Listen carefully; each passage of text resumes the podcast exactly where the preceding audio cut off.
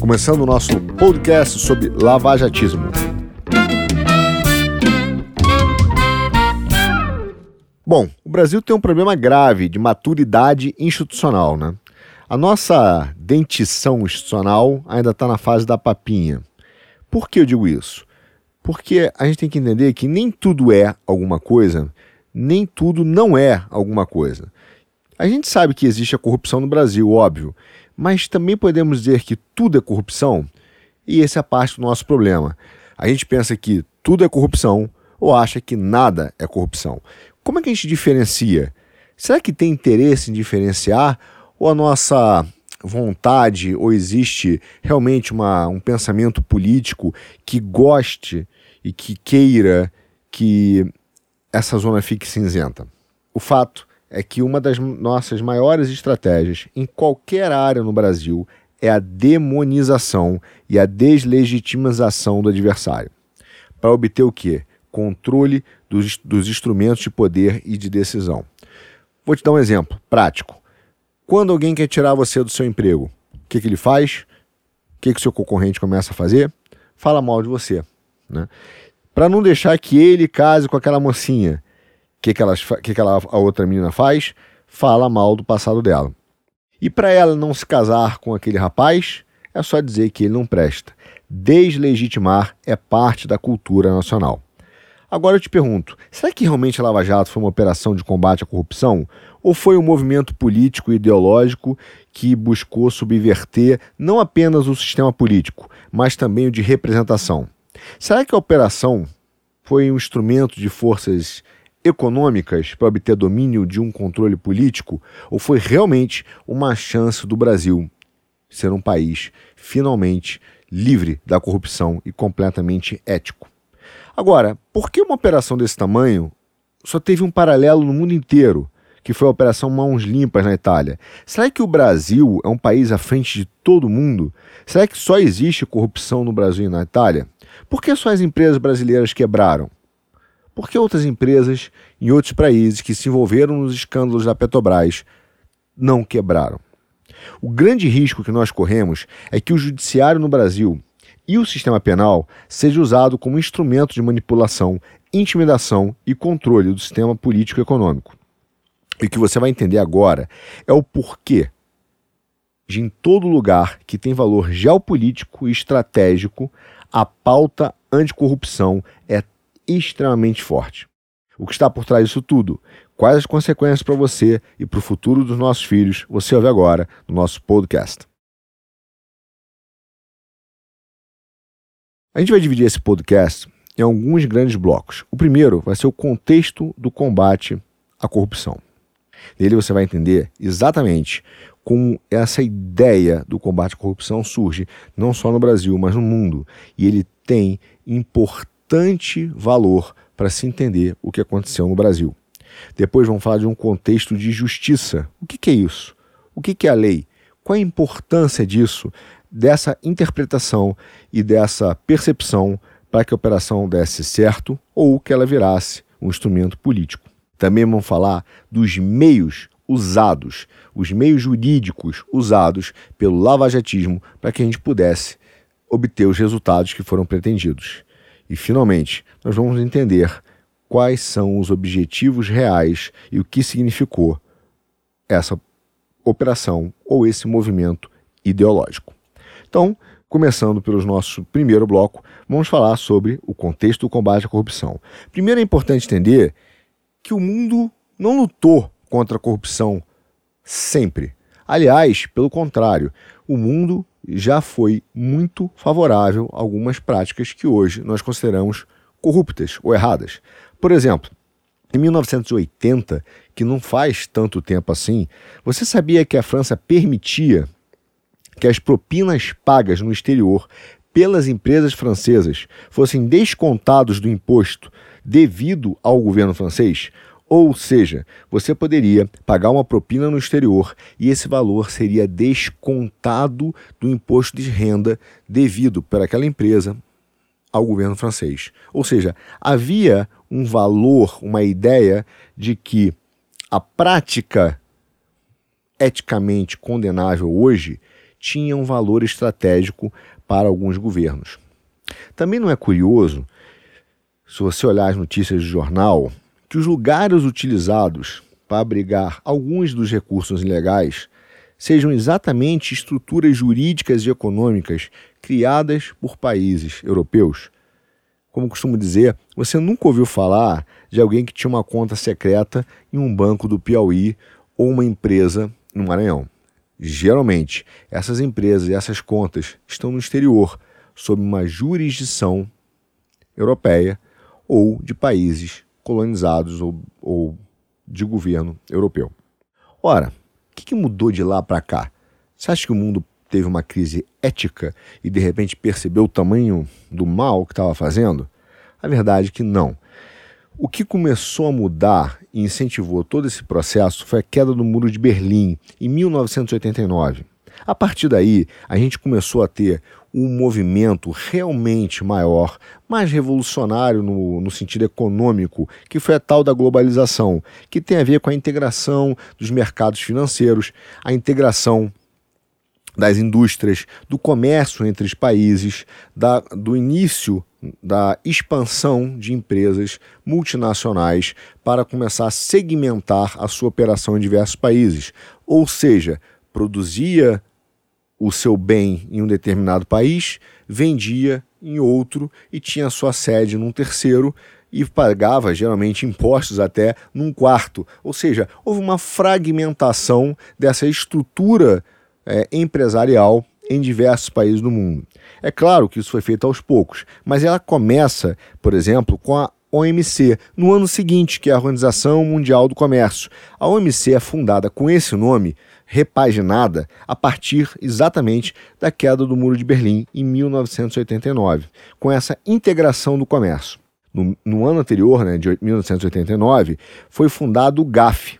E o que é o GAF? Ele é um organismo elaborador de políticas que atua visando gerar vontade política necessária para realizar reformas legislativas e regulatórias nas áreas, por exemplo, de lavagem do dinheiro e terrorismo.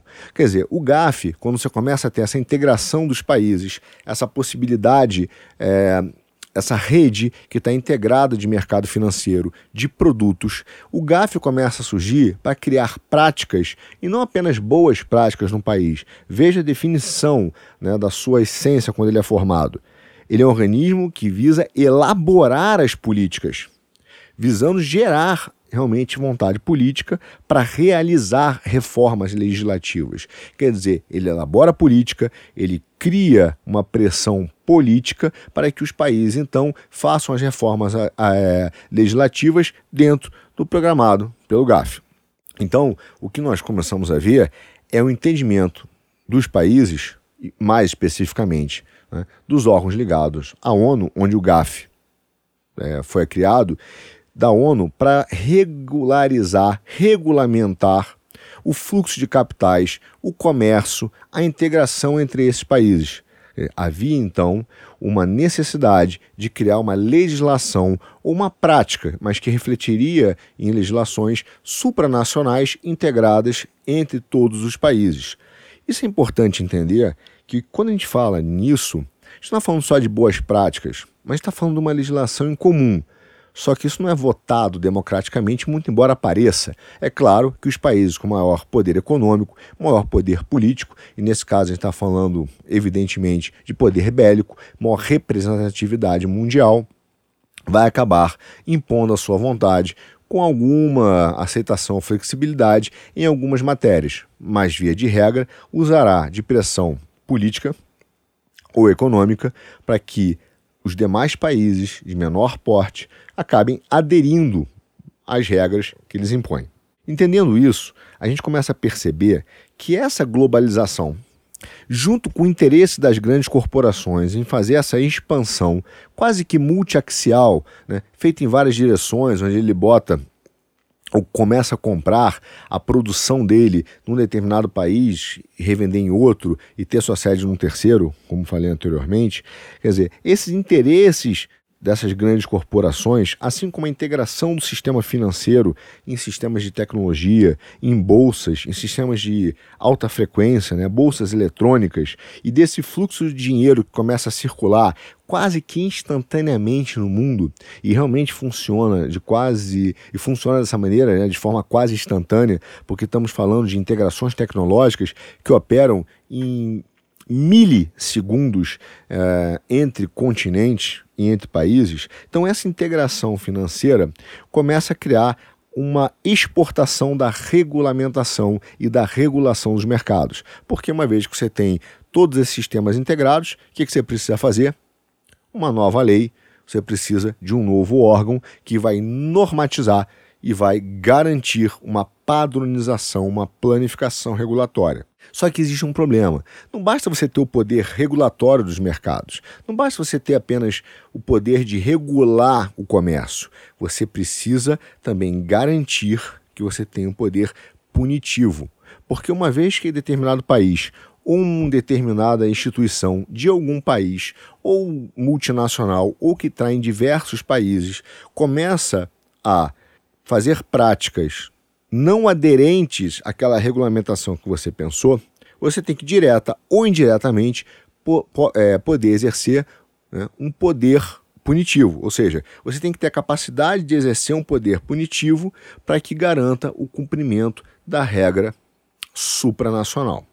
Nesse sentido, é que, e essa é uma opinião, uh, é que a ONU é uma fraude jurídica, ou seja, ela foi criada para evitar né, uma nova guerra, então para harmonizar os países para que nós pudéssemos viver em paz, ela vem né, na, na linha dessa primeira e segunda guerra mundial e de repente ela começa a expandir o seu poder, expandir as suas atribuições, se apoderando então das decisões jurídicas internacionais, que vai paulatinamente, né, passo a passo, usurpando das soberanias locais. Então vai se apoderando né, de decisões, criando comitês, criando fórum, mas que no final das contas são as grandes potências, quem tem mais força econômica e política para exercer a sua vontade, retirando dos países autonomia e soberania de decisão. Ou seja, o que, o que a gente vê é uma exportação de regulamentação, uma exportação de decisão para a ONU e alguns países europeus e americanos. Né? Ou seja, nós estamos falando aqui de um conflito das decisões jurídicas, que são as forças políticas, para garantir a expansão econômica que está ligado à força econômica. Daí começaram a surgir também os acordos de cooperação internacional. Por quê? Porque nem sempre a ONU ou aqueles, aquela decisão ou aquela regulamentação ou aquela norma supranacional consegue ser imediatamente colocada em prática. Algumas serão colocadas em práticas em acordos internacionais, outras você vai ter que fazer acordos de cooperação entre órgãos, por exemplo, de controle. E aí surgiram, por exemplo, os acordos internacionais de cooperação. Exemplo, recuperação de ativo, investigativo, de bloqueio de bens. Então você começa a ter acordos em que os órgãos de controle dos estados trabalham em conjunto, quase que emulando ou simulando um único corpo formado por vários entes que trabalham em conjunto. Entendido isso, você vai começar a perceber que todo esse sistema que foi montado a partir de 89, 90, com a queda do Muro de Berlim, ele vai ganhando uma estrutura e densidade, mas ele ainda não ganha intensidade. Ele ainda não é considerado super importante dentro da esfera política e econômica do mundo. Ele vai sendo montado, mas ele não tem força. Essa força começa a surgir a partir de dois grandes eventos. Tá? O primeiro é o 11 de setembro de 2001, que é o ataque às Torres Gêmeas. Ali a gente vai ter um ataque terrorista. Esse ataque terrorista que derrubou o World Trade Center, daqueles dois aviões, ele, claro, causa uma nova percepção principalmente de alguns governos, americano e europeus, sobre a necessidade de aumentar a regulamentação e principalmente o controle sobre o sistema financeiro é, ocidental e oriental. Então você está começando a dizer que eu preciso controlar melhor o que está acontecendo no meu sistema financeiro. Porque se eu controlar e conhecer todas as movimentações financeiras, eu vou começar a entender e identificar possíveis ameaças de grupos terroristas à minha nação, porque eu preciso movimentar recursos para poder né, mandar gente, comprar bombas. Né? Então você começa a ter uma, um controle sobre o sistema financeiro mundial. Só que esse controle ele não é um controle macro, ele começa a exigir que ele seja um controle muito detalhado e micro, porque eu preciso acompanhar as possíveis células terroristas. Ou seja, a ideia do controle mundial, a ideia do GAF é de lavagem de dinheiro, mas também de combate ao terrorismo. Aliás, o combate ao terrorismo vem de uma forma muito maior no GAF do que o de controle e lavagem de dinheiro que vem em seguida. Só acontece o segundo evento, que é a crise de 2008. A crise de 2008 é, foi uma crise no sistema financeiro que começou no subprime, né, ou seja, nas hipotecas americanas, nos financiamentos imobiliários é, americanos, e é uma crise muito peculiar na história, porque óbvio que a gente, principalmente depois da, da liberação né, dos mercados e, e do, do, do, liberalismo, do chamado neoliberalismo é, econômico, é, ter se expandido a partir dos anos 90 e também é, começar de forma mais é, sofisticada ou é, parruda mesmo a partir de 80, o que você vê é que as crises econômicas eram geradas nos países emergentes. Ou seja, você teve a crise do México, você teve a crise da Argentina, você teve a crise da Rússia, é, você teve algumas é, crises econômicas importantes, mas todas elas foram na esfera dos países emergentes. A crise de 2008 é diferente. Ela é uma crise no epicentro do capitalismo mundial. Ela é uma crise que inverte geralmente o fluxo de recursos que você é, vê numa crise. Quando você tem uma crise em países emergentes, o que, que você vê? Você vê a retirada do dinheiro dos países emergentes para buscar a segurança que sempre foi atrelada aos grandes mercados é, mundiais, principalmente se a gente está falando de é, Estados Unidos e Europa, até num, num movimento chamado é, o voo né, para segurança, o voo para liquidez, o voo para qualidade. Eu vou direto ali para ficar na qualidade, porque aquilo ali tem baixa rentabilidade, mas é muito seguro e eu estou num lugar que os meus recursos têm segurança. A crise de 2008 foi o contrário ela gerou é, um, uma brecha na segurança do sistema financeiro exatamente dentro dos mercados americanos e dos mercados europeus, colocando em risco grandes instituições, centenárias algumas, é, bancárias, de seguro, imobiliárias. houve uma grande quebra da confiança no sistema financeiro mundial. E aí é interessante observar que essa quebra no sistema financeiro mundial inverte o fluxo. Quer dizer, os emergentes começam a receber fluxo e o dinheiro às vezes não, não tem muito para onde ir, porque se você pensa, se, lá nos Estados Unidos e lá na Europa nós enfrentamos um problema, imagina o que deve acontecer nos outros países. Então há um grande pânico na, na indústria de 2008 é, e então o, o, a legislação tanto americana e europeia, os reguladores, são chamados a atuar para socorrer tanto financeiramente grandes grupos, quanto para aumentar a regulação e a regulamentação sobre todo o sistema financeiro. Nesse momento, juntando esses dois grandes eventos que acontecem num intervalo relativamente curto da história, a gente está falando em sete anos, 2001 e 2008, o que nós vemos crescer de forma absurda são os sistemas de compliance, a famosa indústria de compliance que explode nos Estados Unidos, explode na Europa e chega ao Brasil também com muita força. O que, que começa, ou o que tem por trás da indústria de compliance? Ela começa com uma ideia muito razoável, porque se percebe duas coisas. Primeiro, no ano de 2008, que algumas das empresas, dessas grandes empresas, tinham políticas de risco tinham políticas de controle de responsabilidade é, dos recursos, que a regulamentação do país era clara sobre certas atividades que aquela empresa tinha que manter, mas ela de alguma forma não cumpriu, simplesmente não quis cumprir ou foi é, leniente, ou ela foi é, não leniente, ela foi irresponsável ou foi omissa né, é, no cumprimento daquele dever regulatório. Então a indústria de compliance, ou a ideia de um departamento de compliance, vem para garantir que as práticas da companhia, as práticas dos funcionários, estão em conformidade com a legislação soberana, ou seja, de um país. Então, isso vai garantir que um departamento de compliance possa alertar, por exemplo, o conselho de administração, os reguladores, né, os funcionários, que eles não estão ah, em conformidade com o que a legislação pede. Isso daria uma maior segurança ao sistema financeiro. Da mesma forma, você começaria a identificar nessa é, indústria do compliance eventuais práticas, né, ou mais práticas, de funcionários ou diretores que poderiam estar agindo contra o próprio interesse da companhia, contra a legislação em vigor para obter é, benefícios próprios. Por exemplo, dando mais risco ou, ou causando mais risco à empresa para poder ter um salário, um bônus melhor, né?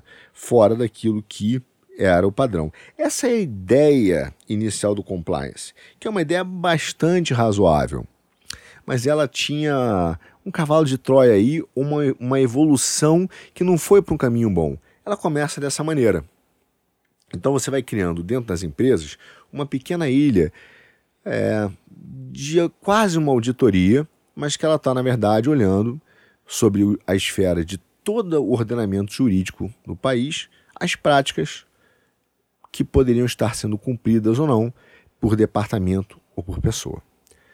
O que acontece é que essa evolução dessa área vai trazendo, vai tornando né, é, o departamento de compliance cada vez mais independente de toda a companhia, de toda a gestão. E os reguladores percebem que eles conseguiram, então, ter pequenas células do Estado dentro de cada empresa. E que essa célula do Estado, ela virou é, quase que um, um, um departamento é, normativo, obrigatório, e que não tem mais nenhum vínculo de bônus, não pode ter mais, mais nenhum tipo de acréscimo de salário ou de remuneração em função do desempenho da empresa, porque o papel daquela célula agora não é só alertar a administração ou eventuais diretores sobre mais práticas ou práticas que estão em desconformidade com o que a companhia deveria estar fazendo e com a lei manda. Não, não, mais do que isso. Essa, essa esse departamento de compliance agora vira alguém que está observando, um pequeno Big Brother, observando o andamento da companhia e começa a ter uma obrigação de comunicar tudo aquilo que ele acha que pode estar sendo feito de forma legal. Porque não cabe a ele julgar se é ou não é ilegal, mas cabe a ele observar.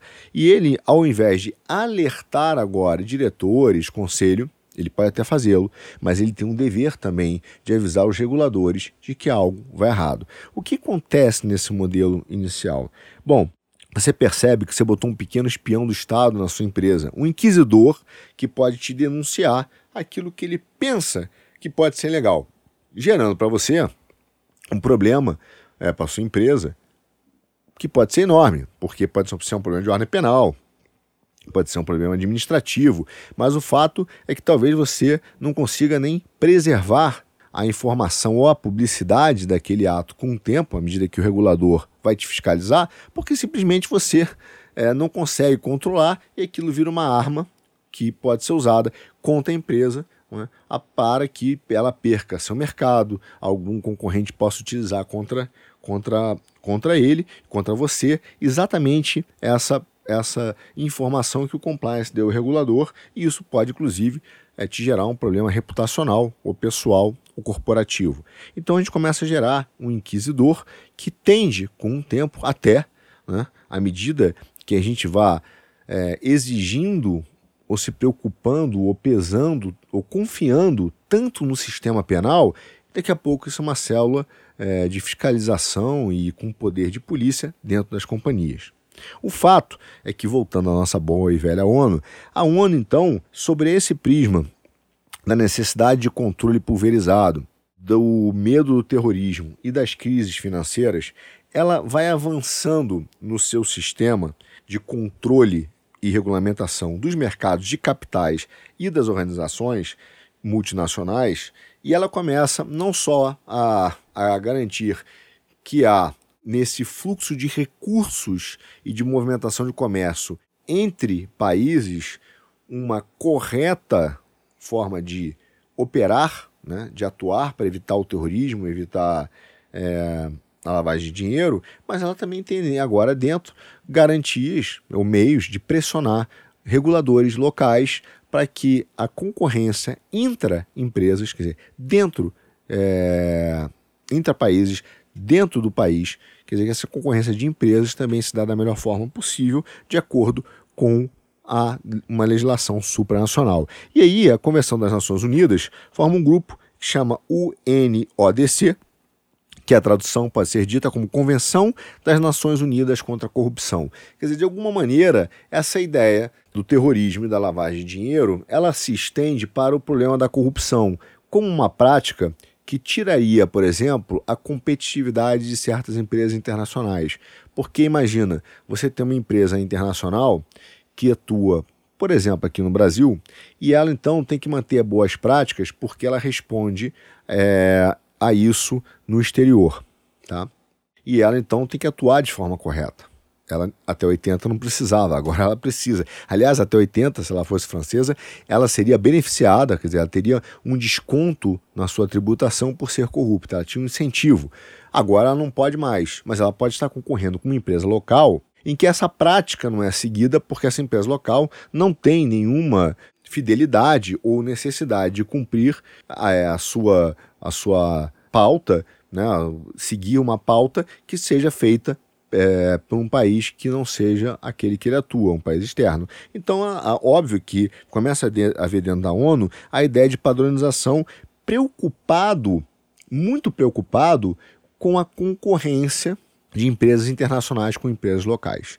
Quer dizer, a ideia da corrupção ser um problema vem sim do controle né, do, terrorismo e da lavagem de dinheiro e dessas relações de compliance que começam a exigir das empresas internacionais um alto padrão caso elas queiram né, atuar em, em, outros países. Então elas precisam garantir que as locais também seguirão esse padrão. É essa hora que entra essa pressão e esse comitê para começar a criar essas práticas supranacionais. Observa, por exemplo, nos Estados Unidos, até em 2001, um pouco depois, foi criado exatamente o, o, o Pacto Anticorrupção e o Antiterrorismo, né, o, o Pacto Patriótico, que é para as empresas assumem que vão é, atuar de, de forma correta é, em, em, as empresas americanas, ou a, as empresas que fazem negócio com as, as empresas americanas, ou recebem investimentos de empresas americanas, elas assinam que são obrigadas a assinar, inclusive obrigadas a assinar, que eles têm que seguir um determinado padrão de conduta, podendo responder, inclusive, nos Estados Unidos sobre esse padrão de conduta. Então você, dependendo do tipo de acordo, né? Então você vê claramente essa preocupação com a corrupção, mas veja, nunca foi uma questão ética, tá? Foi uma questão econômica. Como é que eu combato é, uma, uma prática, uma econômica, uma, uma disputa empresarial que eu não consigo é, torná-la justa porque uma empresa age né, de forma corrupta a outra não. Então é para garantir novamente essa expansão econômica, essa força econômica é, que global que estava surgindo. Então em 2009, veja, em 2001 vem a recapitulando né, a nossa cronologia, 89 queda do muro de Berlim, é, liberalismo econômico mais agressivo, globalização, 90 criação do, da OMC, 89 a do GAF, isso vai se expandindo até que 2001 você tem o um ataque à Torre Gêmeas e 2008 a crise econômica. Em 2009, esse órgão da ONU, que é essa convenção da das Nações Unidas contra a Corrupção, se reúne em Doha em 2009 e reúne mais de mil delegados, cerca de 125 países, inclusive os, os asiáticos, os orientais, começam, o Oriente, né, começa a participar dessa convenção que foi feita no Catar para examinar exatamente essa, e implementar essa nova Convenção das Nações Unidas contra é, a Corrupção. Qual foi o principal target, objetivo, é, motivo dessa convenção? Foi exatamente garantir mecanismos agora de monitoramento e implementação. Não basta agora só ter boas práticas e criar uma pressão legislativa. Não. O que a ONU queria ver e queria ter certeza era agora que os países iriam implementar e controlar, mesmo que paulatinamente, com uma, um, uma agenda né, de construção ao longo do tempo, de adaptação, mas que haveria o compromisso né, de realmente seguir aquelas práticas. Eles chegaram a criar, inclusive, um software né, para fazer um checklist, né, fazer uma lista, uma, bater a lista daquilo que deveria ser feito. O resultado de todas essas avaliações, todas elas, era então compilado num relatório e que seria lançado para cobrar quais países estavam tendo práticas consideradas corretas e outras não. Quando a gente ouve, por exemplo, ah, o, pa o país caiu no ranking da corrupção, que a gente ouve muito, veja, não quer dizer que o país é desonesto, honesto. Isso quer dizer o seguinte: de acordo com o padrão da ONU e de quem escreveu aquele padrão e que determinou que aquele padrão correto, nós estamos subindo ou caindo. Isso pode, não significa que nós estamos melhores ou piores, isso significa que nós estamos mais obedientes ou não àquele padrão. Né? Então não é uma avaliação ética, mas é uma avaliação de obediência. Entendido isso, agora vamos começar a entender o que acontece no Brasil. É, apesar, veja, da corrupção ser um tema que surge no GAF em 96, quer dizer, o GAF é criado em 89, né? somente alguns anos depois, quase 17 anos depois, é que a corrupção surge para dentro do GAF, em função já do entendimento do que está acontecendo nos países, é, da concorrência econômica entre empresas nacionais e multinacionais. O Brasil mesmo, ele só vai aderir ao sistema em 2006, 10 anos depois tá? é, da corrupção ter entrado. Agora, não quer dizer que o Brasil não tenha tomado algumas dessas é, políticas. O que é engraçado no nosso país é que nós invertemos a ordem. Veja, apesar do Brasil aderir ao sistema em 2006 na questão da corrupção, em 98 o Brasil já começou a adotar a responsabilidade criminal para empresas. Não é de forma geral. Veja, por que eu estou dizendo que é relevante? Porque, tecnicamente, quando a gente fala de crime, a gente fala de conduta, de pessoas. O que, que é o crime? O crime é uma conduta que o Estado tem um valor negativo, porque ela pode e ela ofende o que nós chamamos de bem jurídico. O bem patrimonial, por exemplo, o bem a, a, que é a vida. Então você tem alguns bens jurídicos, quer dizer, que são considerados importantes para a justiça, né? para a ideia de direito, para o sistema brasileiro. E quando você ofende aquele bem jurídico, você agindo de determinada forma prevista em lei, que chama conduta, você tem uma determinada conduta, uma conduta típica, então você comete um crime. Tanto que o, o que é julgado, é, quando a gente fala do sistema penal, não é, ah, esse cara me fez um mal a mim, Arthur, esse cara me atingiu. É claro que é, é a, parte real é essa, é, ou me deu um tiro, né, enfim, ou me roubou, mas o que é julgado é a conduta que aquele ser humano tem, então ver se realmente ela bate com o que está escrito na lei e se ela ofende portanto, algum tipo de bem jurídico. É uma teoria que é muito interessante, ela surge, inclusive, é, no o Brasil adota a, né, a teoria do delito vindo da Alemanha, e e é bastante científica. Claro que a gente esculhamba tudo aqui, mas a origem dela é bastante de, é, científica, tanto que a gente usa o que a gente chama de teoria triparte, né? alguns acham que são bi, mas é, da, do crime, que significa que é um fato típico, que é, ofende a lei ou que está contrário à lei, né, que é antijurídico e tem que ser culpável, ou seja, a pessoa tem que ter realmente poder é, ter culpa. E aí é essas três coisas que, obviamente, se é, é, evolui nessa discussão, essas três coisas configuram o que nós chamamos de crime. Mas, enfim, é, crime geralmente é uma conduta pessoal, ela é corporativa. Você não pode dizer, é, olha, eu acho que alguém cometeu o crime e punir de forma abstrata. Tem que ser objetivo, tem que ser concreto, tem que ser aquela pessoa.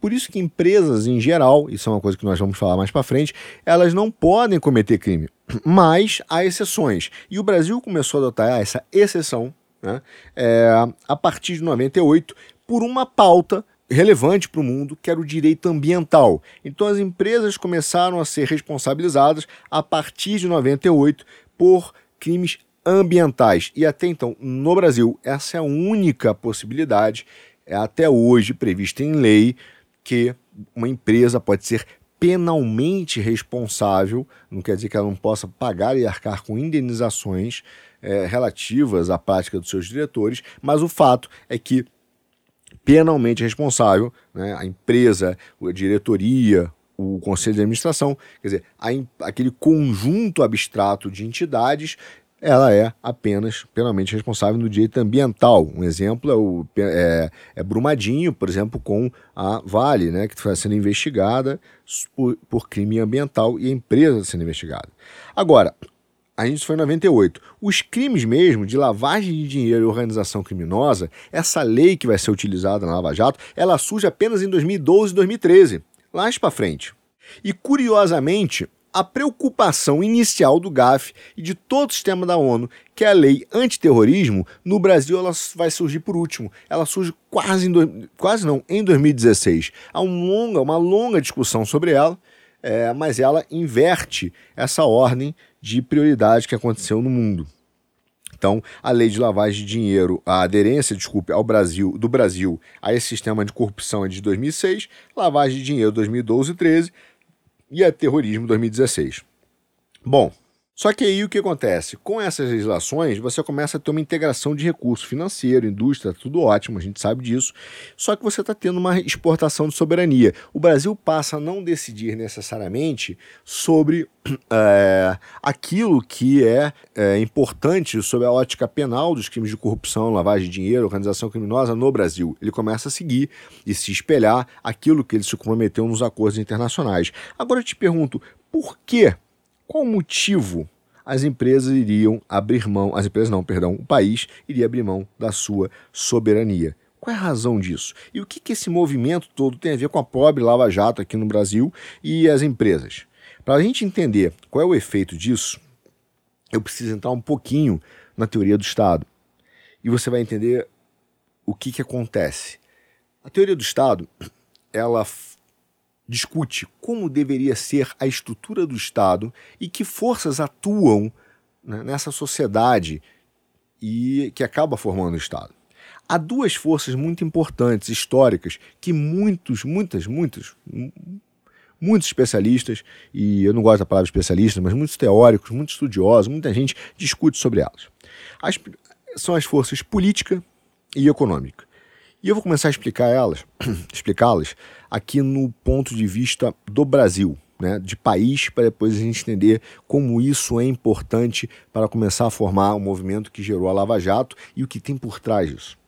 A força política econômica, elas vivem em tensão, em conflito. Por quê? Entenda. Primeiro, é, a força política é a capacidade de fazer leis, então, portanto, e executá-las. Né?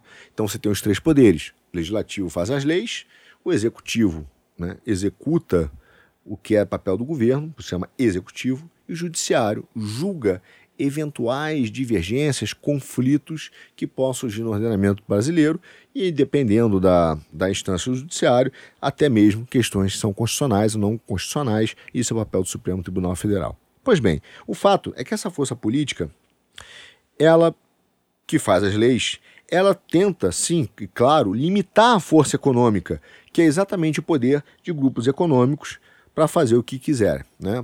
Então há uma limitação. Você não pode fazer tudo o que você quer, é, mesmo na economia. Então a ideia do liberalismo total é um absurdo. E vou te explicar por quê. De uma forma que, inclusive, vem da liberdade individual, chamado paradoxo da liberdade. Que é o seguinte: imagina que cada um pudesse fazer qualquer coisa ou aquilo que ele tivesse vontade de fazer. Ninguém tem um limite da lei. Naturalmente, o, mais forte, fisicamente, por exemplo, um critério, irá dominar o mais fraco. Então, se os mais fortes se unem, eles irão dominar o mais fraco fisicamente. E aí você não tem a liberdade, você tem a escravidão.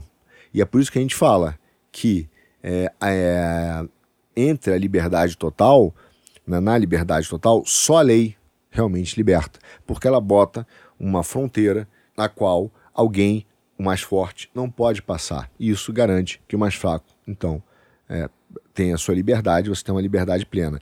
Fazendo uma extrapolação, é claro que isso também existe no campo econômico. Por isso que existe a lei de abuso do poder econômico. Você não pode ir além. Você não pode ser, porque você é o cara mais forte, fazer tudo o que você quer. Então, essa ideia da força política limitar a força econômica é para que certos monopólios, por exemplo, os oligopólios, não existam e também não tomem conta do Estado e mesmo dos cidadãos, a ponto de criar uma tirania econômica, impedindo outras pessoas de prosperar ou fazendo falsas escolhas. Exemplo, ah, se quiser, você é, não precisa passar fome, tem que ter um salário, mas o salário, por exemplo, insuficiente até para você comprar minimamente um prato de comida. Então, é óbvio que você tem uma falsa escolha, né? Você não tem escolha nenhuma. Né? Ou você trabalha e ganha e come mal, ou você não come. Então, você não tem uma real liberdade. Nesse ponto, é um exemplo, nesse ponto, a, a lei ela entra, a força política entra para limitar e civilizar a força econômica. Tá? Em contrapartida, o que, que você tem? Claro, os grupos econômicos tentam dominar o Estado. Para quê? Para tirar o seu poder e deixar que eles ajam cada vez mais livres e tente, então, é, impedir o Estado de criar, ou pelo menos vai alterando o limite dessa barreira jurídica. O que acontece? Né? Ela, então, evita, ele quer tomar conta da legislação e dos poderes de fiscalização. Isso ocorre em todos os países. Tá? Todos os pa países. O fato é que por isso que o poder político é tudo. O poder político é chave para o controle do poder econômico. Você entendeu agora porque tem tanto partido liberal por aí? Você tem tanta gente que fala que são empresário, agora eu vou para política, porque é, existe movimentos, não sei o que, livre, laranja e tal. Na verdade, é uma tentativa dos poderes econômicos de reduzir o poder político né? e tomar conta do poder político. Agora, qual o poder mais importante? Qual o poder bonzinho ou poder malzinho? Isso não existe. O fato é que a gente tem que compreender é que o perigo mesmo para qualquer cidadão é que ou o poder político ou o poder econômico fique descontrolado. Na verdade, então é isso que você precisa. Você precisa de que tenham barreiras que respeitem a liberdade individual, né, os direitos do indivíduo, para que o poder político seja controlado e poder econômico seja controlado. Ou seja, é, tem coisas que nem o Estado nem o mercado podem fazer. Né? Então eles são sim submetidos a um direito maior do que eles, que é um direito transcendental. Entendido isso, olha o que acontece no campo econômico. Na medida que a gente abre os mercados e os mercados começam a serem, é, acontecer, o que, que você vê? O que, que você percebe nos mercados internacionais? Olha, as empresas estão indo, mas o poder político ficou lá. As empresas estão sendo multinacionais entrando nos outros países, mas o poder político não. Então você precisa, e guarda bem isso, que esse fluxo de dinheiro, de capital, ele seja controlado por, pela mesma equipe, pelo mesmo time, pelo mesmo cérebro que está liberando o capital econômico. Porque senão eu estou dando meu dinheiro para alguém controlar. Agora, olha que interessante, né? A ONU e esses estados maiores não querem dar o dinheiro deles para que a gente possa controlar de acordo com as nossas leis. O que eles querem é que eles controlem o jogo econômico e as regras do jogo e que o nosso dinheiro seja controlado por eles. E isso é que tem por trás nesse momento onde você tem essa tensão, exatamente essa tensão entre as forças econômicas, entendeu? E aí é, é, importante entender o seguinte: se você está pensando, e às vezes você fala, ah, vamos fazer uma justiça para o mundo, será que isso, como seria um mundo, um mundo justo, um mundo com um único sistema de justiça? Isso é impossível. Isso vem desde Hobbes, e Hobbes já falava isso na sua teoria de justiça e soberania. É impossível você ter um Estado, ou pelo menos né, é, acordos internacionais, ou um sistema de justiça global, sem ter um Estado global. Você não consegue ter um sistema de justiça global sem ter um grande Estado global. Então, como você não consegue ter um Estado global, a ONU emula, imita esse papel de Estado global, mas que na verdade quem decide ali são dois ou três ou quatro, né, os quatro maiores, que realmente mandam nesse, nesse Estado global. E aí, então, eles fazem essa emulação do Estado global para criar um sistema de justiça global e que vai chegar aqui por imposição por pressão econômica ou por pressão política. E veja, isso aconteceu no sistema econômico brasileiro. Quando você pega, por exemplo, o que o economista Laro Rezende fala, num dos seus livros, é muito interessante, ele fala o que realmente nós vivemos. Quer dizer, o Brasil sempre pegou carona no campo econômico, tá? Nesse ciclo de liquidez internacional. Quer dizer, nós não tivemos um projeto de desenvolvimento de independência. Nós sempre pegamos carona. Sempre foi, sempre foi sob a tutela integral da aliança do Tesouro Nacional com organismos internacionais. E essa foi sempre a opção dos liberais. Eles sempre jogaram nossa força econômica para a tutela internacional, para o cuidado internacional. Então a gente está sempre seguindo as políticas internacionais, o que os grandes países determinam que nós façamos. Então a gente joga esse centro econômico para lá. A gente concordou que a nossa força econômica fosse guiada, então, pelos países é, da aliança lá da ONU e, obviamente, a gente fica com uma soberania aqui, mas a soberania jurídica está sendo esvaziada. Então, por exemplo, em nome da causa ambiental, que é um exemplo, você tem a responsabilização penal da empresa, que é uma exceção. Agora, a coisa não vai somente nessa dimensão. Veja, a gente está caminhando cada vez mais para essa exportação e essa convergência de legislação. Você tem no Brasil, por exemplo, a FGV, que é uma fundação teoricamente liberal, com estudos de direito aprofundado sobre a responsabilidade penal das empresas, do conselho de administração, dos diretores por omissão. Ou seja, o Brasil está se preparando, ou preparando o seu solo para em breve aumentar o seu sistema penal para as empresas. Isso tem caminhado. Né? Agora, a pergunta que a gente tem que fazer é como é que vai ser usado isso politicamente e economicamente? Dizer, quais são as condenações que serão feitas corporativas? Que modelo é esse? Né? Como é que um liberal quer um maior sistema penal? Você vai ver partidos ditos liberais dizendo que o Estado tem que ser mínimo, mínimo e isso significa que o único papel dele é cuidar do sistema punitivo, o que inclui não só pessoas, mas caminha para empresas. Ou seja, é uma forma de seleção também. Agora, é óbvio, toda essa perda de soberania ela é aceita, por exemplo, pelo nosso Congresso, porque existe uma pressão econômica dos organismos internacionais, mas também uma pressão para mudar ó, o sistema jurídico. Mas ele não pode falar isso abertamente. Então você vê com grandes causas: combate ao terrorismo e a famosa luta contra a corrupção. Você já deve ter ouvido isso por aí recentemente. E todas elas envolvem e representam motivos justos tá? e que levam o país, por exemplo, a uma soberania brasileira, nossa soberania, por exemplo, para o exterior. Veja a proposta que está rolando por aí. Tem um presidenciável que disse que o Brasil deveria adotar uma corte internacional de juízes, tipo a Ucrânia. Você está levando a nossa soberania não só regular, é, é, não só o seu ordenamento, ordenamento, jurídico, não só as nossas regulações, mas também as pessoas que irão decidir sobre elas num padrão único internacional. Está pegando a nossa força política e retirando do país. Você acha que vai conseguir recuperar? Você vai bater na porta do ONU e vai dizer: olha, eu mudei de ideia, posso recuperar um pouco da minha força política? Claro que não. E o que é uma luta contra alguma coisa? É uma guerra? Tá bom. O que é essa alguma coisa? Quando ela começa? Quando ela termina? Tem data? Se você já conhece quem são seus adversários, por que você não coloca? Olha, luta contra a corrupção para mim é atingir aqui, aqui, aqui, aqui. Quando terminar esses itens, eu resolvi o problema. Não, é uma luta abstrata, é uma guerra sem fim, que na verdade reflete única e exclusivamente o desejo de ter poder, poder constante, porque nunca terá fim. Então, o que a gente tem que começar a notar é que apesar de a lei estar no nosso ordenamento jurídico, ela pode ter sido feita de forma legítima, mas também ilegítima. Tá? E essas empresas de órgãos internacionais é, que atuam podem pressionar.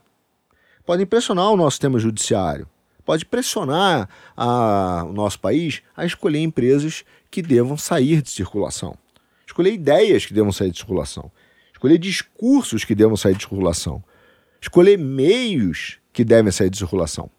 Então você começa a, aos poucos, dizer que certos aplicativos não devem funcionar, que certas ideias não devem mais percorrer, que existe a fake news, que há limites à liberdade de expressão, que há limites às ideias. E isso tudo vem de uma regulamentação supranacional. Tá? Agora, eu estou dizendo o seguinte: peraí, alto lá, Arthur, você disse que as leis podem ser ilegítimas, então as leis não são justas? E esse é o segundo ponto do nosso podcast, que é importante para a gente caminhar e entender o que está acontecendo. Até agora, o que, que a gente viu?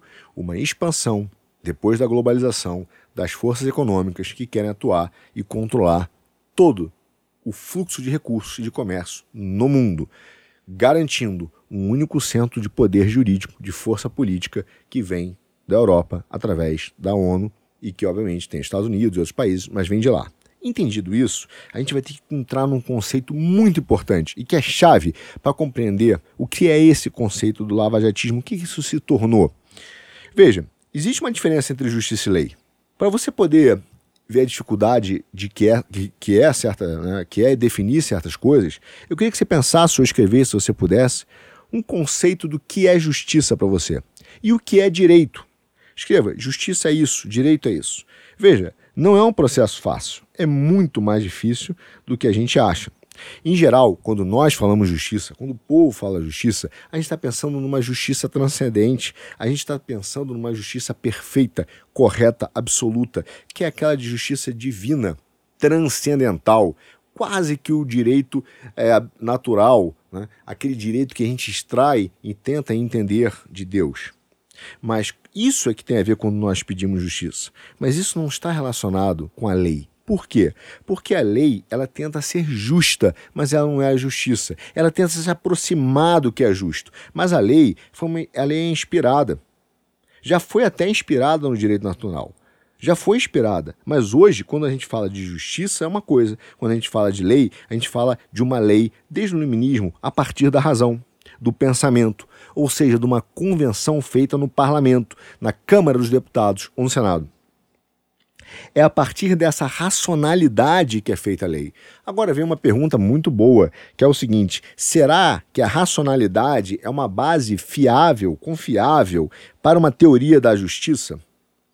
Pois é, é um tema muito controverso que é para outro podcast, não vou entrar nele agora. Mas o fato é que essa racionalidade não leva a uma sociedade mais justa necessariamente. Por exemplo, existe uma teoria chamada teoria da escolha racional que mostra, ela consiste, né, e, e que você quando pensa racionalmente, o que de fato você faz é promover os próprios interesses, ou mesmo os interesses do grupo que você representa. Então você pode ter sim leis que são legais, né? mas não são legítimas ou são ilegítimas. Né? Ou podem ser até legítimas, porque elas são fluxo de uma batalha de poder. Então, a lei, ela na verdade é a tradução de interesses.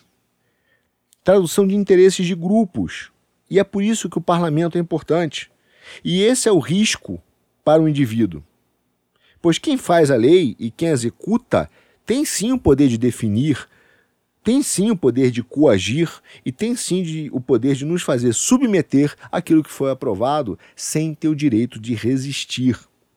Então, se a lei ela é apenas um capricho das pessoas ou de grupos, e pode ser um capricho de grupos internacionais ou um instrumento de exercício de poder que nos submete a uma vontade, essa vontade pode ser incerta, pode ser imprevisível, pode ser arbitrária, pode ser contrária aos nossos reais interesses. E por isso que ela vira uma manifestação de um grupo. E por isso que ela é um poder. E esse poder, claro, todo poder é uma necessidade social. A sociedade precisa do poder. Mas ele também pode ser um perigo social. Por isso que as vontades do momento, seja do povo, seja internacional, seja de grupos, não podem fazer as leis. Nós temos que buscar coisas, verdades mais eternas, que não sejam perecíveis nós precisamos de estabilidade ou segurança jurídica. Tá? Então, além desse fator, o que acontece se alguém age de maneira ilegítima, se usa o poder que é dado a ele de forma infiel? Isso também vai ser um assunto para outro podcast, não é de hoje. Mas o fato é que a gente sabe que todo sistema jurídico pode sofrer sim de um poder infiel. Agora, uma vez que você entendeu que a lei ela é resultado de interesses de grupos, ela também pode ser influenciada por princípios filosóficos. Ela, aliás, ela é por ideias que afetam o que a gente chama de base do direito, tá? que é a manifestação do poder, tanto na confecção lá no parlamento, quanto na sua execução, quanto na, no debate de controvérsias no judiciário. Peraí, Arthur, você está dizendo que então, beleza, a corrupção é ilegal, mas ela é justa? Claro que não. O que eu estou mostrando para você, tentando mostrar, é que essa ideia da lei, é uma conversão racional sujeita a interesse e vontades, e a justiça é outra. E, portanto, essa sensação de injustiça que nós sentimos no dia a dia não tem nada a ver com cumprimento ou falta de cumprimento da lei. Aliás, a sensação de injustiça é mais ligada à maneira como as coisas vão ocorrendo na nossa vida, o que nós experimentamos no dia a dia, como nós nos relacionamos com as instituições, com as pessoas, com o emprego, com o transporte público, com a nossa mulher, com a com o, o, o, judiciário, quando a gente faz contratos, quando a gente compra imóvel essa relação de justiça tem mais a ver com como a vida vai correndo do que efetivamente com o sistema jurídico. Então, quantas vezes, por exemplo, nós vimos casos de injustiça? Nós vimos. E o que ela produz em nós? Raiva. Então, a injustiça é muito ligada ao sentimento. A linguagem que nós temos quando nós vemos uma coisa e achamos injusta, a dificuldade que a gente tem de expressar a dificuldade da nossa linguagem em detalhar o porquê aquilo é injusto é normal. Nós temos dificuldade de retratar, de explicar, e aquilo nos causa um mau sentimento, uma vontade de agir, de agredir, de corrigir. Isso aí acontece muito. Quantas vezes nossos filhos nos procuram com um sentimento de injustiça, mas se expressam mal, não conseguem explicar o que está acontecendo e acabam errando, porque acabam sendo injustos, apesar de terem sofrido uma injustiça. Isso é humano.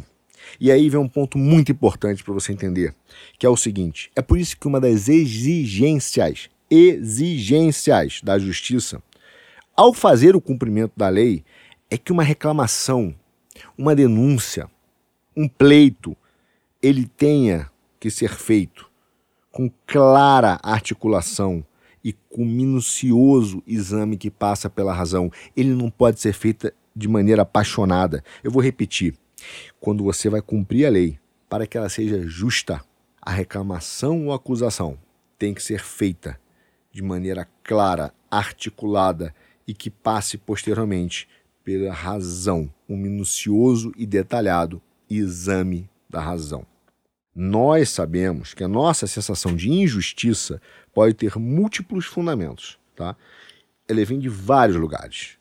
E pode não nós podemos não dar o nosso de acordo a eleição de um, de um critério particular para que seja julgado se aquilo é justo ou não. Eu vou dar um exemplo muito clássico que eu gosto muito. Pega três crianças, o José, a Maria e o João, e uma bicicleta. O João fala o seguinte: eu tenho que ser o dono da bicicleta porque só eu sei andar de bicicleta. A Maria fala: eu tenho que ser a dona da bicicleta porque eu sou a mais pobre. Eu não tenho nenhum brinquedo. Todos os outros têm vários outros brinquedos. E o João fala: Eu tenho que ser o dono da bicicleta, porque eu construí a bicicleta. Ora, a gente está tentando definir quem deveria ser o dono a partir de três critérios: utilitarista, alguém sabe andar, igualitarista, eles têm muito mais do que ela, ou libertário, foi o que construiu meu, eu faço o que eu quiser.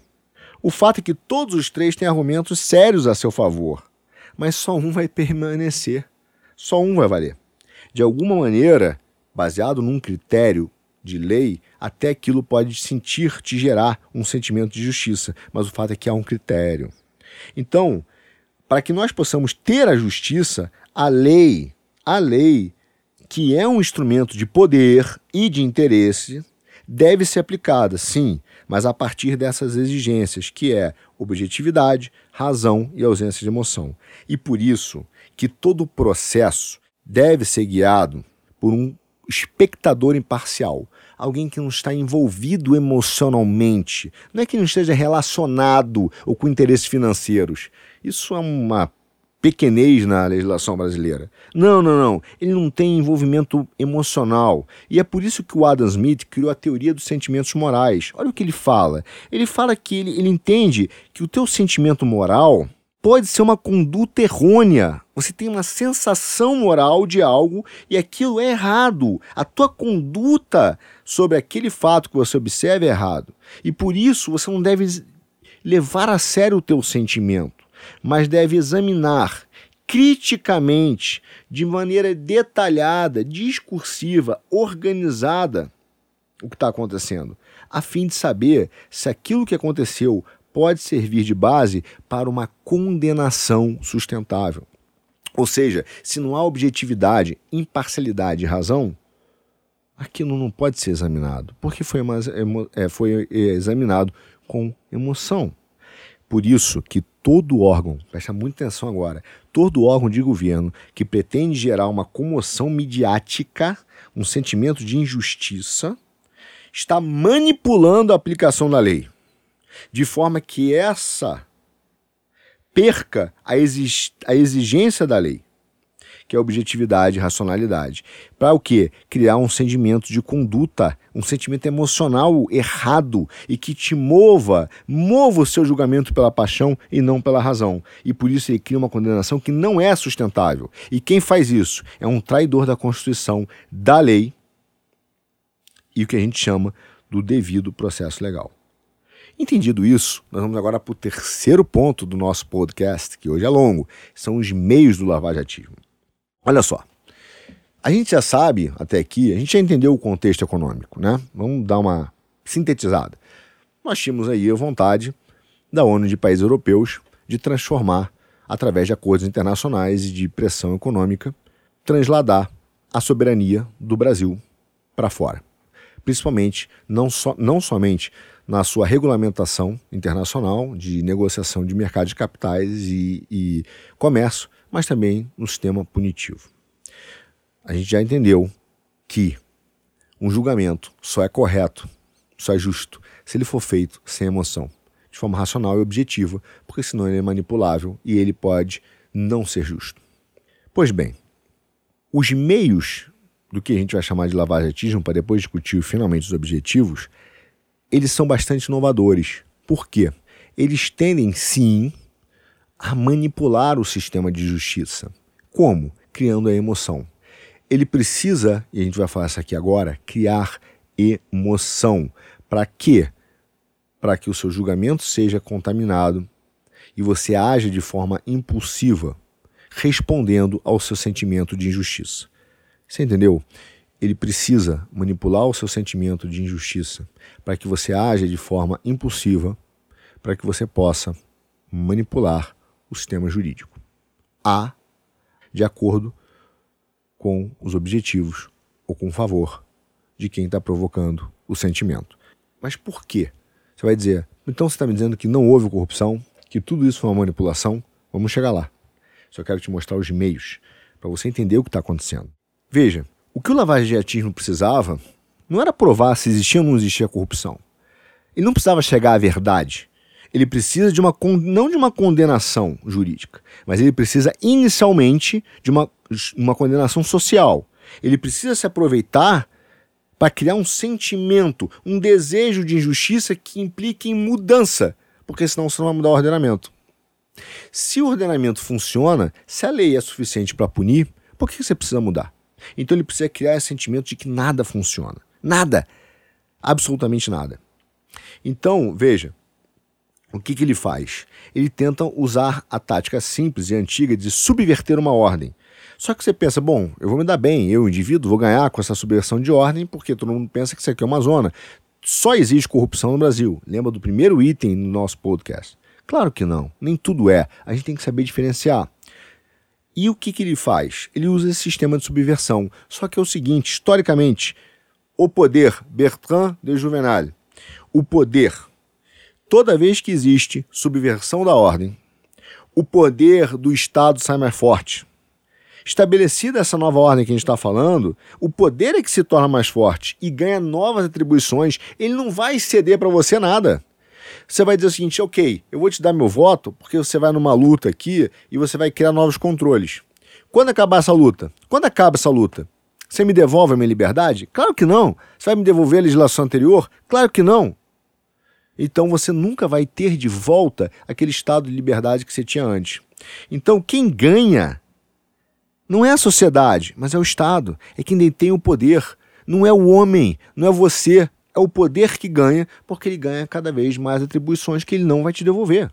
Então o sistema, ele não precisa de condenação, porque ele não está preocupado com a verdade, ele está preocupado em denunciar. Pois o objetivo dele não é a justiça, mas é o aumento de poder. Ele precisa de novas leis que aumente cada vez mais o seu campo de atribuições.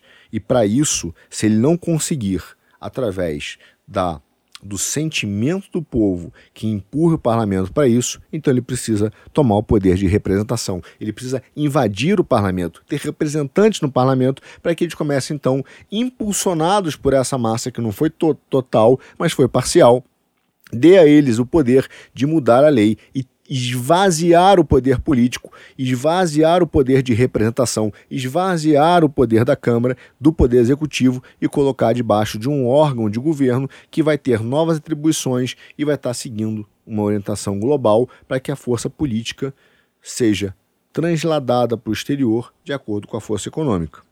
Você vai ter cada vez menos meios de garantir o seu emprego. É isso que eu estou te dizendo, de um jeito ou de outro. O fato é que o meio que foi usado para tomar o poder, e aí é realmente poder, é só você ver que subitamente muita gente resolveu ir para o parlamento, gente que era procurador, gente que era juiz. Foi o que a gente chamou de guerra relâmpago. Veja, não era usar o sistema do jeito que ele funcionava. Era precisava alterar porque precisa de velocidade nessa transformação.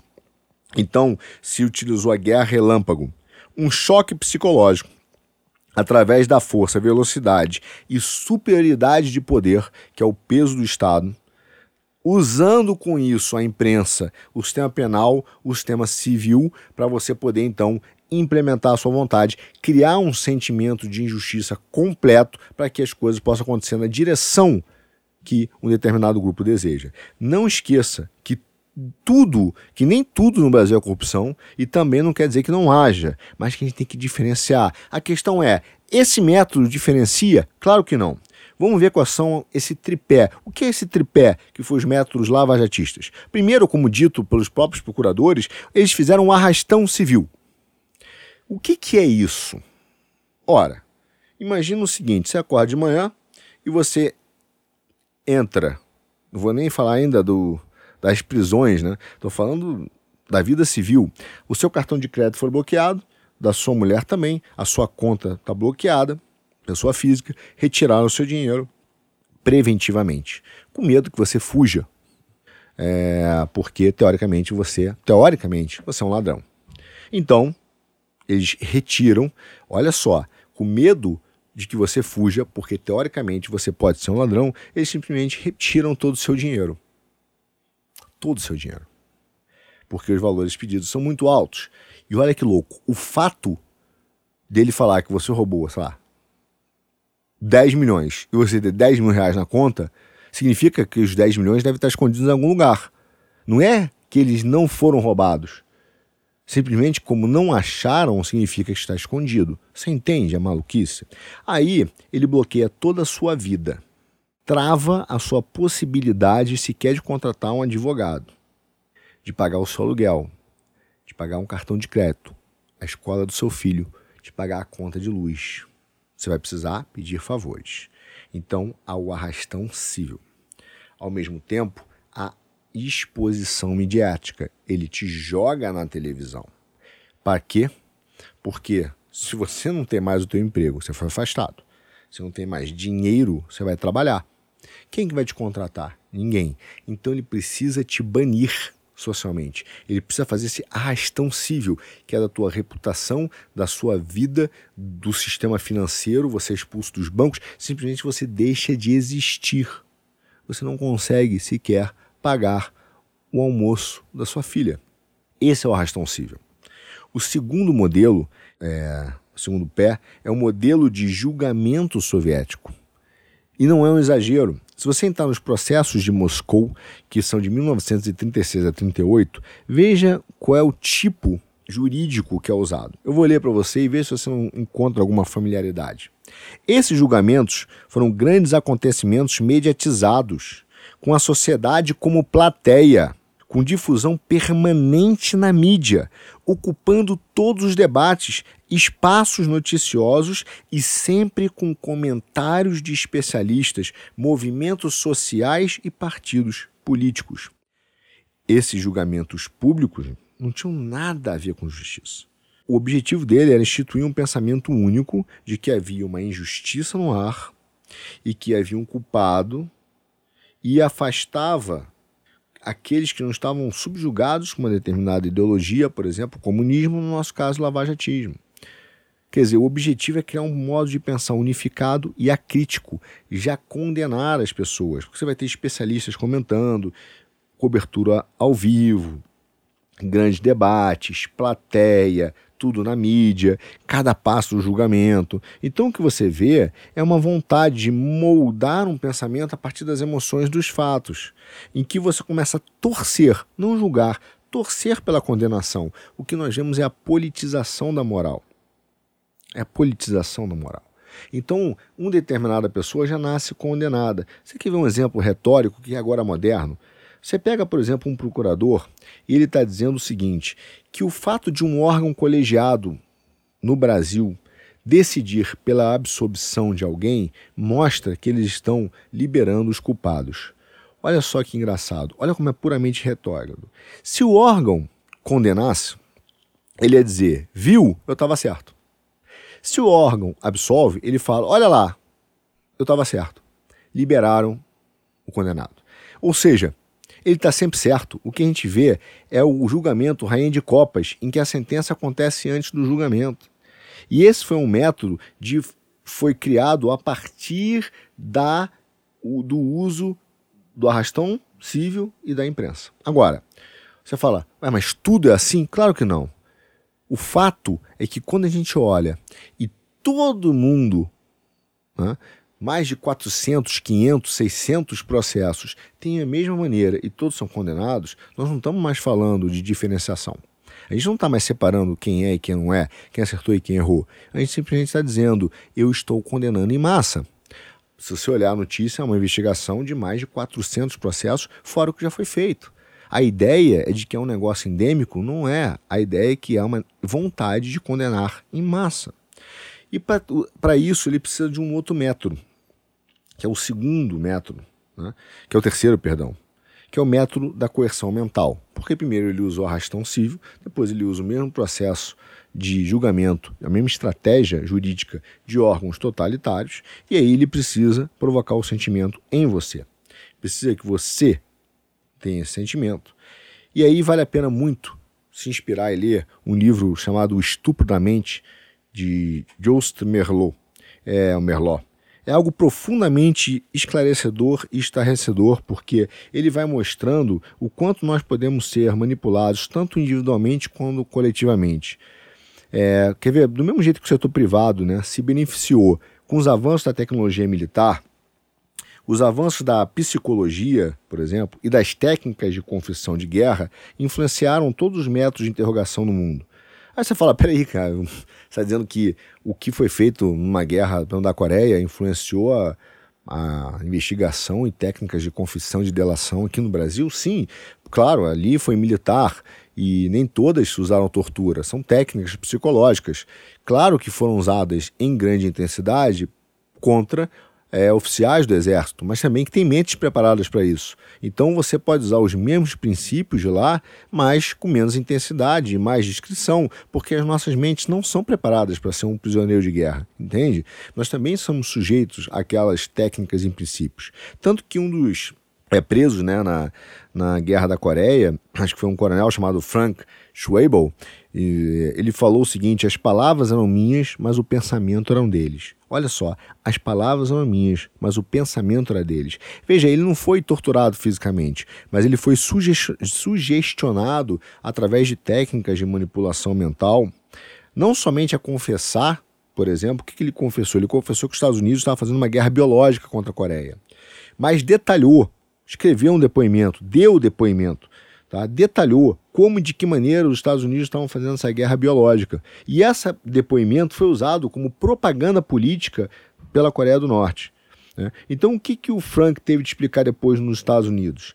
Como depois que ele foi solto, né, sem ter uma tortura física. Como é que ele sentou e escreveu um depoimento que ele sabia que era totalmente falso, porém dando lógica e consistência de maneira que parecesse real? O fato é que o Frank ele elaborou uma história, uma ficção muito bem elaborada. E, obviamente, quer dizer, as pessoas em operações policiais não são prisioneiras de guerra, nem soldados, mas também não tem a resistência mental daquelas pessoas. Então, é, a pergunta que vem por trás é: mas existem esses mesmos princípios que foram adotados Quer dizer, os princípios adotados lá têm equivalência com o que o lavajatismo fez no Brasil? Sim. E poderiam levar aos mesmos fins? Poderiam levar a ficções realistas? Sim. E esse é o problema, porque ela não deixa permitir diferenciar o que é verdade e o que é mentira. A utilização do método de condenação em massa não separa o joio do trigo. Então, é, se você olhar o que foi feito, a nossa mente, nossa forma de pensar fica sem defesa. E a gente pode contar uma enorme mentira que agrade a determinadas pessoas. E é por isso que o Merlot, no livro, fala o seguinte: se a gente quiser viver em uma sociedade como homens livres, nós precisamos realmente enfrentar o problema dos métodos mentais de coerção politicamente inspirado. Veja, ele chama isso de menticídio e ele usa três prazos fundamentais, princípios, que podem ser usados em várias, é, várias intensidades. Mas o primeiro é retirar completamente a sua esperança. Tá? Segundo, te isolar. E terceiro, exercer uma pressão contínua. Então, é, veja, como é que esses princípios foram usados? Né? Vamos começar pelo retirar a sua esperança. O que, que foi a ação, o arrastão civil com a publicação da destruição da sua reputação? A sua ausência total de expectativa de que você possa um dia voltar a trabalhar e se é, recuperar daquele massacre psicológico real. Quer dizer, mesmo que você enfrente o processo penal e depois seja absolvido, isso demanda tempo. Mas a sua imagem já foi destruída, seu dinheiro já foi roubado, está tudo seu bloqueado, como é que você vai viver? Então você fica sem nenhuma esperança de que no curto prazo você consiga sair, a não ser que algum terceiro te ajude, até mesmo pagar o seu advogado. Entendeu? Então, todo esse modelo, por exemplo, quando ele fala de retirar a esperança, está ligado a essa, essa tática. E de alguma maneira, isso vai fazer com que você negocie para obter o mínimo possível para poder voltar a viver. E aquele teu depoimento vai servir para uma propaganda política para continuar e confirmar que aquele método que era não aceitável passe a ser aceito. Tá? Então, uh, é claro que existe essa manipulação das técnicas, das estratégicas, das estratégias psicológicas que podem sim distorcer o sistema de justiça. Né? E o mais interessante é que a gente acha que não é atingido por essas técnicas, mas o fato é que os meios de comunicação do Marça, como mostra o livro, é, utilizam em larga escala esses, esses, essas técnicas, né? que eram técnicas de manipulação de guerra, tá? manipulação lá, é, de maneira sistematizada tá? e refinada para, assim como as redes, Facebook, Instagram e outros, para violar a, tanto visualmente quanto verbalmente a nossa mente, manipulando o nosso pensamento e buscando conformidade. Tá? Então, é, veja, quando ele vai lá e faz a retirar a esperança, a gente está falando dessa questão de destruir a imagem e inviabilizar a vida, não só dele, mas da família. Como é que você isolar o alvo? As prisões preventivas. Você retira aquela pessoa do convívio e bota ela isolada em uma prisão preventiva. Ela não consegue conversar com a mulher, com os filhos, saber como eles estão. Então ele fica lá preventivamente preso, isolado, sem poder saber como ela está se virando, falando eventualmente com o advogado, caso ele possa pagar, ou com o defensor público. Então ele é retirado do cidadão toda a sua potência de defesa e ele passa então a sofrer uma manipulação é, uma coerção mental, que é o menticídio. Mas você fala, e a pressão continuada, Arthur? Precisa, precisa dos três, né? Não necessariamente precisa dos três, os três são importantes. Mas eles também usaram. O método da pressão continuada, se você olhar, por exemplo, foi o que a gente chama de fundamentação plural, ou a coerção processual. Veja, não foi feita uma denúncia contra uma pessoa. Você pega uma pessoa envolvida no lavajatismo, você vai ver que foram feitos múltiplos processos, inúmeras acusações com inúmeras páginas, às vezes mais de 130 mil, mais de 200 crimes contra uma única pessoa. Isso é uma pressão contínua. O cara fala: como é que eu vou me defender disso? São 200, é indefensável. Eu não tenho dinheiro para pagar, eu estou isolado. Então você tem uma grande é, pressão de coerção mental em que a tua única saída daquela situação de desespero é se conformar com aquilo que o teu acusador deseja ouvir. E isso vai ser usado como técnica de manipulação política. E o grande propaganda, e o grande problema é que aí a, a justiça perde a sua bússola de discernir o que realmente aconteceu da pura denúncia ou da pura manipulação. A gente não consegue mais discernir se houve ou se não houve a tal da corrupção. Então veja, nosso grande resumão para a parte final. Até aqui a gente viu que a Lava Jato surge numa mudança né, do ambiente e de pressão internacional para que as leis soberanas de controle e punição possam, direto ou indiretamente, passar ao controle dos órgãos internacionais, usando três causas para que você aceite abrir mão da sua soberania: lavagem de dinheiro, corrupção e terrorismo. A partir daí, os órgãos internacionais entendem essa força política e econômica, essa tensão, e aí ela precisa puxar essa força política para cima, porque se ela puxar, ela começa a poder definir quem são as empresas que vão vencer. Quem é que vai garantir né, o sistema não só de controle, mas o de punição para aqueles que não estiverem de acordo com o sistema. Querendo punir hein, não só pessoas, mas ao longo do tempo corporações, porque o objetivo final é controle econômico. Por fim, como ele faz isso? Como a justiça ela exige aquela objetividade racionalidade, ela viola, quer dizer, o lavajatismo usou a violação das técnicas, a violação da justiça através das técnicas das guerras relâmpagos e da manipulação psicológica. Então usa uma técnica relâmpago de guerra com manipulação psicológica tanto dos envolvidos quanto do público, né, para obter um sistema de confissões continuadas, onde eu não consigo mais diferenciar o que aconteceu do que é verdade, do que é verdade, quem fez o que, porque não importa. O meu objetivo é pressionar numa onda tão grande que eu tenho um objetivo final de mudança de legislação ou tomada do sistema de representação. Então, o nosso resumo desse momento, quando a gente pensa em sistemas jurídicos, é: primeira lição, a discussão ou a exposição, por exemplo, descontrolada das ações jurídicas, por exemplo, mesmo que criminais, né, nos jornais e na televisão, diariamente, de fato ajuda a criar uma atmosfera emocional coletiva. Nós vimos isso. O Merlot fala isso no livro.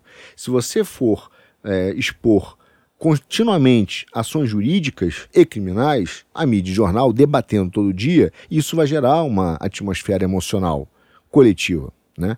que vai na direção de quem conta a história. Segunda lição que a gente tem dessa até agora e que o Melô também fala é a nossa tendência de trocar discussão jurídica. A gente não está mais preocupada pelo mérito, a gente chama de tecnicidade. Ah, isso é um detalhe. O que vale é a discussão da mídia nos jornais, no rádio, na televisão. E essa discussão enfraquece a nossa capacidade de ver o que é justiça e o que, vê, o que é verdade, porque nós estamos emocionalmente envolvidos, cegos pela paixão.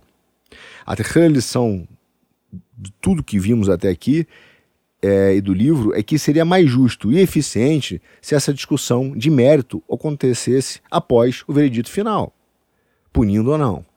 Mas a gente fala, o processo é longo, então você precisa antecipar a condenação a partir da sua emoção. Então veja, tudo isso a gente chegou para a primeira grande, a primeira grande conclusão do nosso podcast. O que, que é o lavajatismo jurídico? O que, que foi? Olha só, sempre que a gente observar a utilização da lei para subverter aquela exigência da justiça, que é a eliminação do espectador imparcial, razão e da objetividade, pela provocação de sentimentos morais errôneos e da criação de um senso de injustiça no público, nas pessoas, através da mídia de massa, dos jornais, fazendo aí se valer da múltipla acusação, de meio de coerção mental, de meio de coerção processual, além da morte fi, é, civil e reputacional, para obter essa guerra relâmpago, com velocidade e força contra um alvo previamente escolhido, independentemente do seu julgamento, nós vamos estar de frente com esse novo sistema que foi criado de coerção, de manipulação, que é o lavajatismo jurídico. Agora você pode falar, a gente está entrando na última fase, que é esse grande objetivo, é, e ele é rápido. O nosso objetivo é o seguinte: você pode perguntar, puxa, Arthur, mas não houve nenhum caso de corrupção? E eu volto a dizer várias vezes: deve ter havido. O fato é que a gente não, não conseguiu diferenciar. E a verdade é o seguinte: é que ninguém realmente se preocupou com isso. Veja, há uma criação de uma pauta anticorrupção, sim, mas não para entender realmente a corrupção mas para realizar o movimento que é do interesse das grandes corporações globais, que é essa ideia dessa unificação é, legislativa da força política de um Estado global emulado, simulado. E que põe, então, um sistema total de coerção e perseguição embaixo, acima, desculpe, da livre iniciativa. Né? Então a gente está sujeito a isso. E aí você fala, puxa, mas será mesmo? Quer dizer, os sistemas internacionais estão tão interessados em criar esse sistema de controle econômico global. Vou te dar um exemplo. Olha o movimento que tem para utilizar a pauta corrupção para implementar essa intervenção internacional. Você quer ver? Entra no Google, põe no Google, dia 6 de fevereiro de 2022.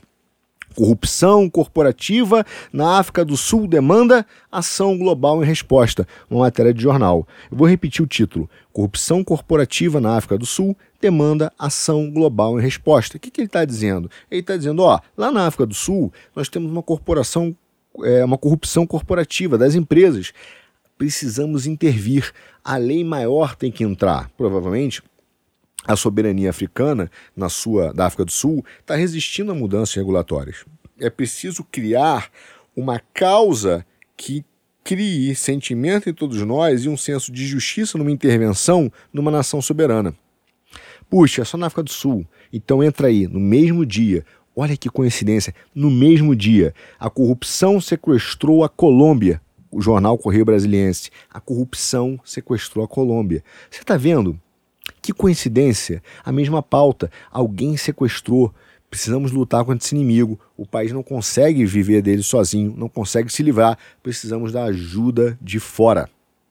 Que coincidência, né? Só falta aqui no Brasil ter um juiz propondo a causa anticorrupção com juízes internacionais, por exemplo, da Ucrânia. Opa, peraí. Acho, acho que isso aconteceu, né? Acho que está acontecendo. Ainda bem que a Ucrânia não está em nenhuma disputa territorial internacional, né? Eu acho que tá, né? Errei de novo. Olha que grande coincidência. Agora repara, onde tem valor geopolítico, estratégico, tem a pauta anticorrupção. Tem a pauta da intervenção, tem a pauta da necessidade da intervenção. Veja, a pauta está sendo usada para integração política e econômica em um único bloco. Por isso que eu digo, a, a, a ideia de se ouve ou não ouve, ela é uma farsa. O lavajatismo nunca se preocupou realmente com isso. O que ele está preocupado é em tomar o sistema de representação e alterar a lei. O sistema de representação é o parlamento. Ele quer tomar o legislativo, ele quer tomar o poder político para um grupo de técnicos ou tecnocratas, procuradores e juízes, para colocar o sistema político nacional fora. Tirar da gente o direito de representação. Você quer ver uma coisa? Quantas pessoas morrem no Brasil com tráfico de drogas? Qual foi o tamanho de operação que você viu equivalente a Lava Jato no tráfico de drogas? Muito embora tenha várias operações de apreensão na Polícia Federal, mas que nunca tenha sido dessa, dessa dimensão midiática. Você viu uma operação desse tamanho contra as organizações, utilizando lavagem de dinheiro, acordos internacionais? Não, Há operações grandes, sim, pontuais, pega um cara ali e tal, mas não é sistêmica. Não existe a luta contra as drogas ou contra o tráfico. Não existe a luta contra o tráfico de armas, por exemplo. Quantos morrem no Brasil por ano de tiros de fuzil? Quanto o Brasil trafica de armas? Não importa, você entendeu? Porque não é importante. O fato é que, se você notar, você reparou, por exemplo, é, que todas as empresas do Brasil que se internacionalizaram, construíram no Porto em Miami, também fizeram obras um tanto estranhas, como em Cuba, Mariel, né? É, Venezuela, mas também tentaram fazer um monopólio de proteína no mundo, comprando empresas nos Estados Unidos, empresas que foram, por exemplo, no petrosal africano. Todas essas empresas, construtoras instituições financeiras que se internacionalizaram para os Estados Unidos, América do Sul, Europa e África, todas foram alvo da operação e todas foram levadas à falência. Nenhuma sobreviveu. Apenas a Petrobras, que é do governo, e mesmo assim perdeu bilhões. Veja, as empresas internacionais que estiveram envolvidas no escândalo da Petrobras quebraram? Nenhuma. Pagaram multa. Quantos executivos internacionais foram presos? Como é que esses acordos internacionais funcionaram de cooperação para prender e criminalizar os executivos lá fora? Agora eu te pergunto, quantos segredos empresariais brasileiros foram divididos com os órgãos internacionais como quais são os nossos campos de petróleo, custo de projeto, tecnologia de engenharia, tecnologia da exploração de petróleo, construção de metrô, obras. Quer dizer, quanto isso tudo foi dividido com grandes órgãos internacionais e empresas a título de transparência e compliance. Você quer ver um exemplo? Pega a Passadina, a tal da refinaria comprada pela Dilma. Olha só, se a Petrobras pagou, acho que foi um bilhão de dólares, não me lembro, vamos supor que seja um bi, e ela custava 500, significa que ela tirou do bolso 500 milhões a mais. Alguém recebeu. Quem recebeu? Era uma empresa americana que era dona. Essa empresa está na Lava Jato? Essa empresa sofreu processo nos Estados Unidos? Porque se a propina voltou para o diretor, alguém pagou. E só pode ter pago quem recebeu. A gente não tem notícia do que aconteceu. Todas essas empresas que estão envolvidas, Suíça, Holanda, elas fizeram um acordinho e saíram de lado. Elas continuaram a existir. Elas continuaram o seu processo. As empresas locais foram destruídas. Entende? Ou foram compradas, ou estão sendo compradas a preço vil por fundos de países, fundos soberanos. Então, esse foi o erro real do Brasil ou do governo brasileiro de um partido, tá? Ou seja, ele quis integrar com o sistema internacional, mas nunca entendeu que as empresas brasileiras não podiam ter a força econômica para o exterior. Eram as empresas estrangeiras que tinham que dominar a economia local. Tanto que é o seguinte, ó, se você entendeu isso, você pode continuar roubando na próxima eleição. Você pode continuar, teu partido pode voltar. Você só tem que entender que você não pode internacionalizar as companhias de novo e tem que voltar a sentar na mesa da ONU cumprindo esse processo de integração jurídica e econômica, tirando a soberania do Brasil, entendeu? E aí a gente acha heróis que são fictícios. Veja, o filósofo Vogelin, ele falava que Conte, por exemplo, Marx, Lenin, pertenceram a uma série de homens que pretenderam, se diziam salvadores da humanidade e consideraram a sua divinização da própria existência para impor o que é a sua lei, como uma nova ordem. E o Vogelin chamava isso de apocalipse satânico do homem. Então, olha, essa ida que a gente está vendo de procuradores para a política não é um ato isolado, é o uso do sistema jurídico para criar emoções que, se não geraram efeitos imediatos no parlamento, tem que, de alguma forma, capturar o sistema de representação política e colocá-lo debaixo de um órgão de coerção, que é o Ministério Público ou procuradores em geral. Né? Então, o que você está tentando dizer é o seguinte: vamos botar o sistema de representação e tomá-lo, porque nós podemos fazer as leis de coerção, com apoio das massas, nós, o povo. Então, é uma tamanha força. Né?